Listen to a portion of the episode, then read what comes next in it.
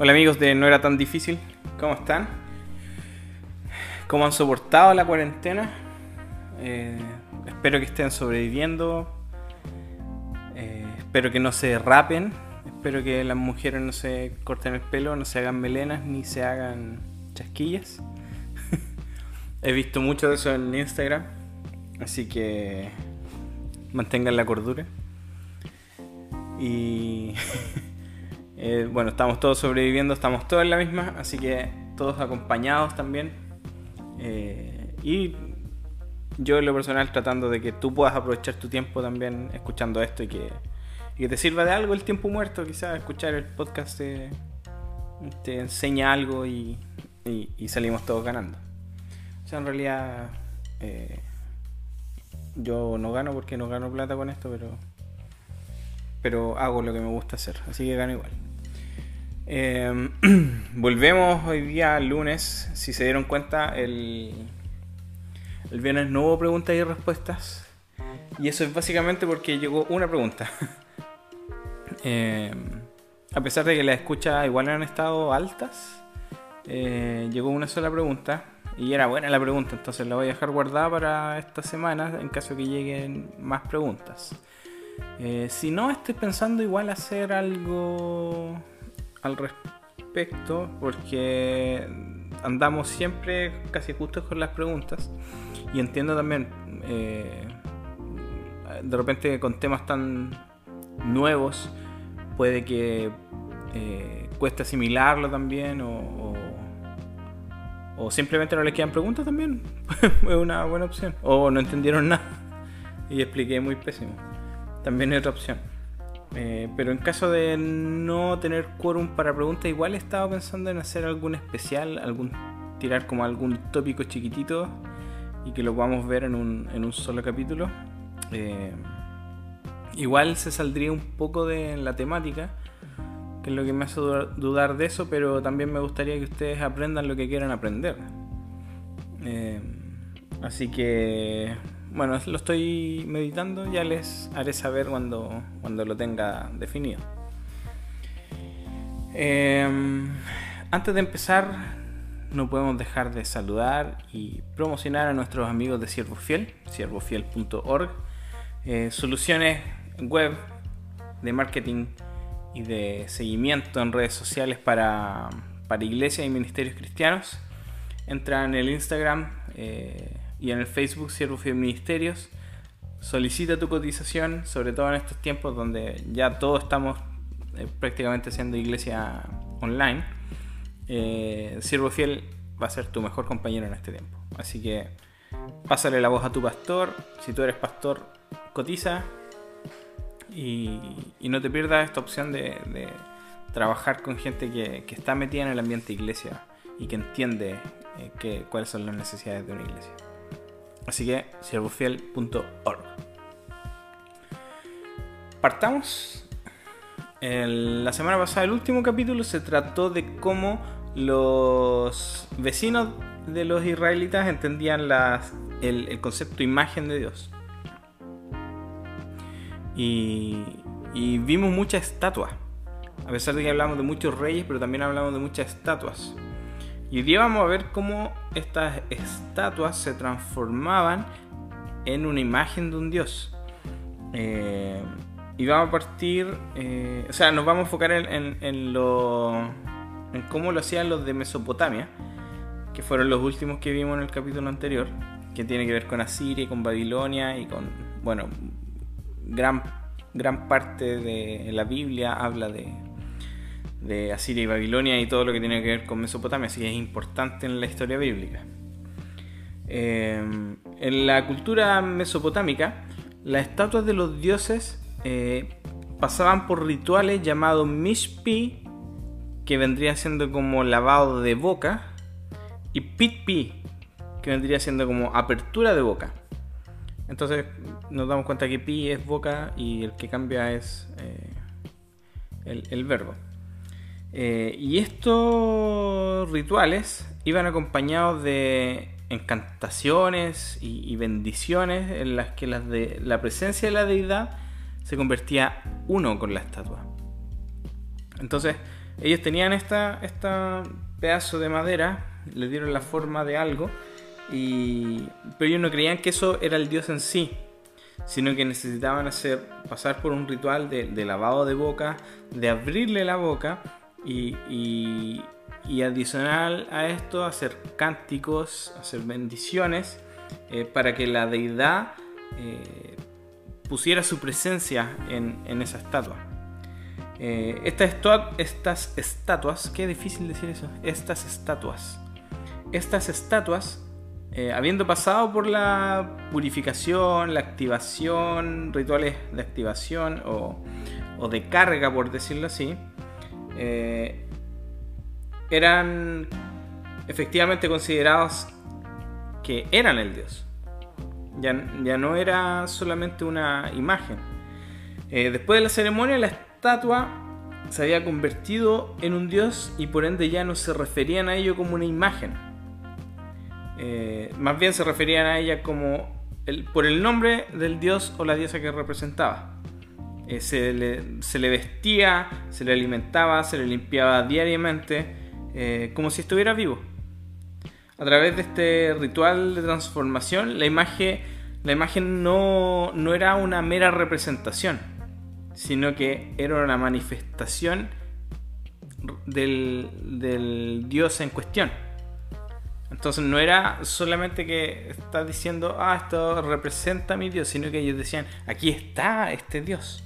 Él, habita en esta, en esta estatua, en esta, en esta, no sé qué puede ser, madera, lo que sea. Em, y Stephen Herring, en su libro eh, La humanidad transubstanciada, la relación entre la imagen divina y la presencia de Dios en Génesis 1, 26 al 28. Eh, un libro de muchísimas páginas. Eh, dice algo así. La imagen en la antigua Mesopotamia no debería ser conceptualizada como una mera estatua o monumento, porque las concepciones modernas eh, que esto representa están actualmente atados a ciertas ideas de, monumento como algo que, se hizo de metal y que está ahí que solo apunta a algo. Eh, la imagen antigua, que es el Selem que, hablamos, que era en hebreo, y en acadio es Salmu, que son acadio es el, lenguaje que se en, Mesopotamia, eh, no era una réplica del dios. Después de este ritual de transformación, la imagen se, transforma en una extensión y una manifestación de este referente. Entonces vemos que la gente no era tan tonta como para creer que un pedazo de madera era su dios. Ellos hacían rituales para que el dios habitara ahí. Eh, y, una vez que hacían estos rituales, ellos ya no consideraban que este pedazo de metal o de madera era una estatua de un dios, sino que era el dios mismo y el Dios mismo era una extensión de, Él. Eh, entonces, cuando tenemos todo esto en mente, eh, tenemos que volver a, Génesis 1 y Génesis 2 para entender cómo el, el escritor bíblico rivaliza con estas ideas y, hace que el, el lector entienda que la, concepción de imagen divina es distinta cuando se trata de Yahvé. En Génesis 1, 26, eh, ya hemos pasado mucho por Génesis, pero vamos a leerlo de nuevo. Y dijo, hagamos al ser humano nuestra imagen y semejanza, que tenga dominio sobre los peces del mar, eh, sobre las aves del cielo, sobre los animales domésticos, sobre los animales salvajes, sobre todos los reptiles que se arrastran por el suelo. Dios creó al ser humano su imagen, lo creó a imagen de Dios, hombre y mujer los creó y los bendijo. Entonces, ¿se acuerdan lo que hacían eh, estas, estas personas que querían que el Dios habitara en, en esta imagen? Hacían bendiciones. Entonces aquí Dios está bendiciendo esta, eh, esta, esta imagen que creó de sí mismo. Y en, el, y en Génesis 2, no hemos metido poco en Génesis 2, pero básicamente no es el objetivo de, esta, de esta temporada de podcast. Más adelante vamos a tener uno de, la historia de Adán y Eva. Eh, pero no, no, va a ser el próximo. Eh, de hecho, probablemente el próximo les voy a dar a elegir. Puede que sea Jonás, puede que sea Introducción a la Biblia Hebrea o puede que sea eh, Efesios. Cierra paréntesis. en Génesis 2, el 7 Dice, y Dios el Señor formó al hombre del polvo de la tierra. Entonces dice que formó al hombre. Lo formó de la misma forma que las otras personas formaban estas estatuas de madera o de metal. Y dice que sopló en su nariz hálito de vida y el hombre se convirtió en ser viviente. O sea, es prácticamente lo mismo que estábamos hablando. ¿Se dan cuenta cómo se entrecruza esta, esta, esta idea de imagen? Lo que era para los, Babilon, para los de Babilonia, eh, en realidad los de Mesopotamia, y lo que era para los judíos. ¿Se dan cuenta cómo está relacionado entre sí, pero están diciendo cosas completamente distintas? Con el mismo lenguaje están haciendo eh, declaraciones completamente distintas. Y y, vemos también que en el 15 dice, Dios el Señor tomó al hombre y lo puso en el jardín del Edén para que lo cultivara y lo cuidara y le dio este mandato. Puedes comer de todos los árboles del jardín, etcétera, etcétera, etcétera. Entonces, eh, vemos esto, que, el ser humano después se vuelve una extensión eh, del gobierno de Dios en la tierra. Y, y esta es la idea que ellos tenían cuando hablaban de que el ser humano es imagen de Dios. Entonces, como pueden ver, no es necesario hacer una estatua de Yahvé porque los seres humanos son estas estatuas de Yahvé. Y tienen y cumplen con los requisitos eh, de las de, de, que los dioses habiten en estas estatuas. Dios, Dios pone de su vida, de su hálito en el hombre. Eh, y, lo, y lo hace ser su imagen. Ahora se transforma en una extensión de sí mismo y más encima lo bendice. Eh, vamos a, a meternos en una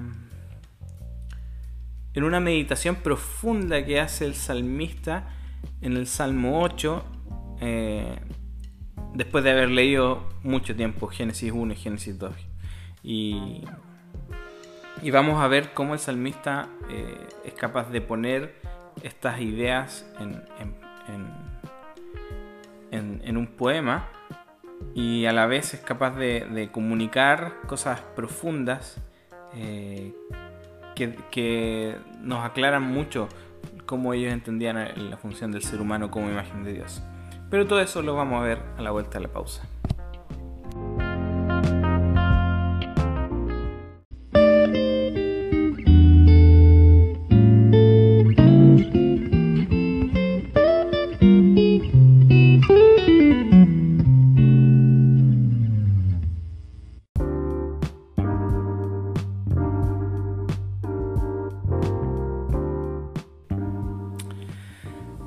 Génesis 1 vimos cómo eh, Dios creaba y apuntaba a una imagen humana. Y después pronuncia un ritual de bendición sobre esta imagen y, son, les comisionada la función de eh, gobernar la tierra, gobernar todo lo que hay en la tierra. Eh, y esto está, como vimos, claramente relacionado con los rituales de las estatuas en Mesopotamia. Eh, por ende era algo que, que estaba en el, en el en la cultura medio oriental.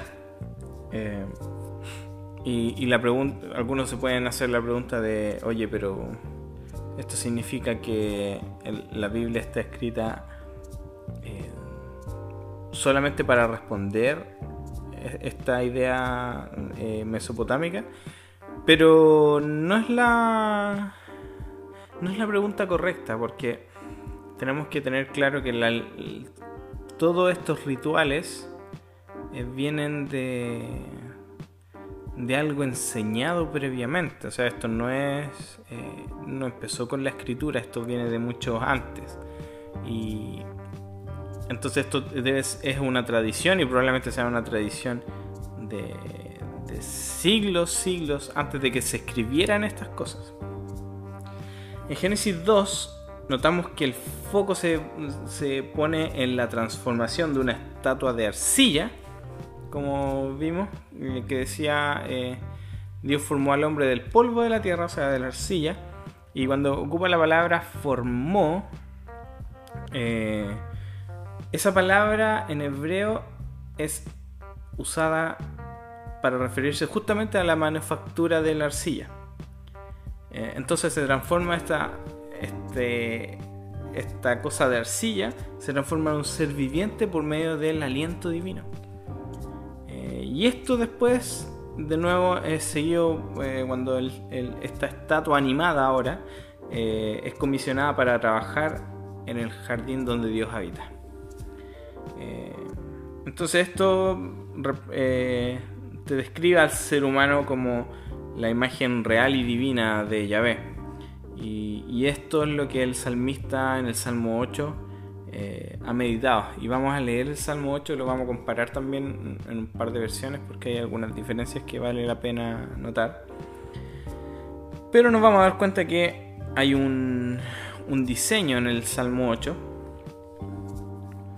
Eh, vamos a leer el Salmo 8 entero primero y después vamos a ir haciendo la... desmenuzando este, este diseño que tiene. Oh Señor, soberano nuestro, qué imponente es tu nombre en toda la tierra. Has puesto tu gloria sobre los cielos. Por causa de tus adversarios has hecho que brote la alabanza de los labios de los pequeñitos y de los niños de pecho para silenciar al enemigo y al rebelde. Cuando contemplo tus cielos, obra de tus dedos, la luna y las estrellas que allí fijaste, me pregunto, ¿qué es el hombre para que no él pienses?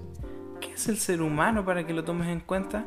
Pues lo hiciste poco menos que Dios y lo coronaste de gloria y de honra lo entronizaste sobre la obra de tus manos, todo lo sometiste a su dominio. Todas las ovejas, todos los bueyes, todos los animales del campo, las aves del cielo, los peces del mar y todo lo que surca los senderos del mar. Oh Señor, soberano nuestro, qué imponente es tu nombre en toda la tierra. Si, escuchaste con atención te vas a dar cuenta que hay varios paralelos con Génesis 1 y con Génesis 2 hacia la vista, es, evidente. Pero nos damos cuenta que el diseño está tratando de remarcar ciertas cosas. Primero, como empieza y como termina. Dice eh, el 1A, dice, oh Señor nuestro, que imponente es tu nombre. Oh Señor, soberano nuestro, que imponente es tu nombre en toda la tierra. La NTV dice, oh Señor, Señor nuestro, tu majestuoso nombre llena la tierra. Eh, y, ambas versiones terminan con la misma frase, repiten el 1A en el versículo 9. Entonces esto le, te da una sensación de comienzo y de fin, es como un sobre. Eh, entonces tomo la punta de acá, tomo la punta de acá y después todo lo que está dentro lo cierro uniendo estas partes. Después el 1B está relacionado con el versículo 3 y con el 5 y 6 que forman un solo bloque. Dice, eh, has puesto tu gloria sobre los cielos. Y el 3 dice, cuando contemplo tus cielos, obra de tus dedos, la luna y las estrellas, las cuales estableciste. Entonces, si se fijan, en el 1b dice, has puesto tu gloria sobre los cielos. Los cielos, dice, cuando contemplo los cielos, obra de tus dedos, en el 3. Y en el 5 y 6 dice, pues lo hiciste eh, poco menos que Dios y lo coronaste de gloria y honra, lo entronizaste sobre la obra de tus manos. En un, principio era obra de tus dedos, pero al final está diciendo lo mismo, obra de tus manos. Eh, y si se fijan, repite también cosas del, 1A, cuando dice, eh, lo hiciste poco menos que Dios, eh, lo coronaste de gloria y majestad alguna eh, versiones tienen también eh, de gloria y honra. Entonces vemos como también se, empiezan a repetir palabras Y, vemos cómo, cómo están relacionados. Entonces, hablando de los cielos, el cielo obra de tus dedos eh, y la obra de tus manos es esta. Y el 2, el 4 eh, y el 7 y el 8 tiene que ver con todo lo que fue creado en, la tierra. Dice, eh, por causa de tus adversarios has hecho que, que brote la alabanza de labios de los pequeñitos y de los niños de pecho para silenciar al enemigo y al rebelde. Entonces, eh, aquí vemos cómo se está refiriendo al ser humano. Al ser humano y que lo, puso eh, para silenciar al enemigo y al rebelde. ¿Cómo lo silencia? A través de la alabanza. A través de la el reconocer de que Dios es el Señor por sobre todo y que su nombre es imponente. Eh, el 4 dice, me pregunto, ¿qué es el hombre para que en él pienses? ¿Qué es el ser humano para que los tomes en cuenta? Y, y aquí vuelve al foco sobre, sobre la humanidad. Eh, de hecho, cuando dice qué es el ser humano, dice qué es el hijo del hombre. Eh, esa es la, palabra literal que se, que se ocupa. Eh, entonces vuelve a poner el foco en, que el ser humano, ¿por qué, es tan importante? Le dice, ¿por qué somos tan importantes? Míranos. ¿Por qué somos tan importantes? ¿Por qué nos diste esta importancia? Y la palabra importancia eh, está íntimamente relacionada con la palabra gloria. La palabra, la palabra gloria en hebreo es kabod y se usaba también para referirse a una persona que era muy gorda. De hecho, hay una historia de un rey que era muy gordo y que se cae, se cae sobre una espada y la espada lo atraviesa eh, y se rompe el cuello y, dice que se cayó porque tenía mucho cabod, o sea, mucho peso. Eh, entonces, esto me hace pensar un poco en, esta idea de que el ser humano es malo en sí. Eh, no sé, me, parece que Dios no tiene esa misma opinión del ser humano. Y dice después, eh, todas las ovejas, todos los bueyes, todos los animales del campo, las aves del cielo, los peces del mar y todo lo que surca en los senderos. O sea, está hablando de lo que el ser humano tiene gobierno sobre. Em, entonces vemos toda esta relación que se produce. Al final lo que, lo que está comunicando es que la majestad de Dios está representada en toda la tierra. En toda la tierra es imponente el nombre de Dios soberano eh, y él mismo desplegó su, su gloria sobre los cielos. Eh, y, empieza a ocupar al ser humano y lo pone eh, al ser humano en sus primeros en sus primeras etapas, dice los labios de los pequeñitos y de los niños de pecho. y después dice, cuando considero entonces la obra de los cielos, los cielos que tú llenaste de esplendor, la obra de tus manos, el, cielo y las estrellas las cuales estableciste. Y, dice, veo esto y, quedo maravillado, así como... La pregunta que viene de vuelta es como, ¿qué, ¿qué somos nosotros? ¿Qué es el humano para que te acuerdes de él y el hijo del hombre para que te preocupes de él? Pero, dice, de hecho, eh, la NBI dice, pues lo hiciste poco menos que Dios. Eh, el pues nos quita un poco esta, esta oposición que sí tiene la NTV cuando dice, sin embargo, lo hiciste un poco menor que Dios. ahí literalmente dice, lo hiciste un poco menor que Elohim. Entonces puede ser lo que dice la Reina Valera, que dice, le has hecho poco menor que los ángeles. Puede ser. Puede ser dioses, lo hiciste un poco menos que los dioses. Eh, eh, está poniendo al ser humano en, la capa más alta de la creación aquí en la tierra. Y dice que lo coronaste con gloria, con honra. Y, dice, ¿cómo, ¿cómo es esta importancia que le diste? ¿Cómo lo honraste? Y dice, lo pusiste en lo máximo de la obra de tus manos, lo entronizaste sobre las obras de tus manos. La NTV dice, lo pusiste a cargo y la Reina Valera dice, le hiciste señorear sobre las obras de tus manos. Eh, todo lo pusiste bajo sus pies. Eh, NTV dice, sometiste todas las cosas bajo su autoridad. Y NBI dice, todo lo sometiste a su dominio. Y después empieza a decir todo lo que está bajo el dominio. Y termina diciendo, pienso todo esto, me doy cuenta de cómo tú nos hiciste, nos creaste, el valor que nos diste. Y solo puedo decir, oh Señor soberano nuestro, que imponente es tu nombre en toda la tierra. Es hermoso el salmo, es hermoso. Porque, porque al final el, que pensó esto tiene tan claro la función del ser humano y que es un regalo divino, pero que es, eh, es una porción de Dios misma sobre el ser humano. Eh, Dios habita con su aliento en el ser humano. Es, es su aliento que lo sostiene. Es un regalo de parte de Dios.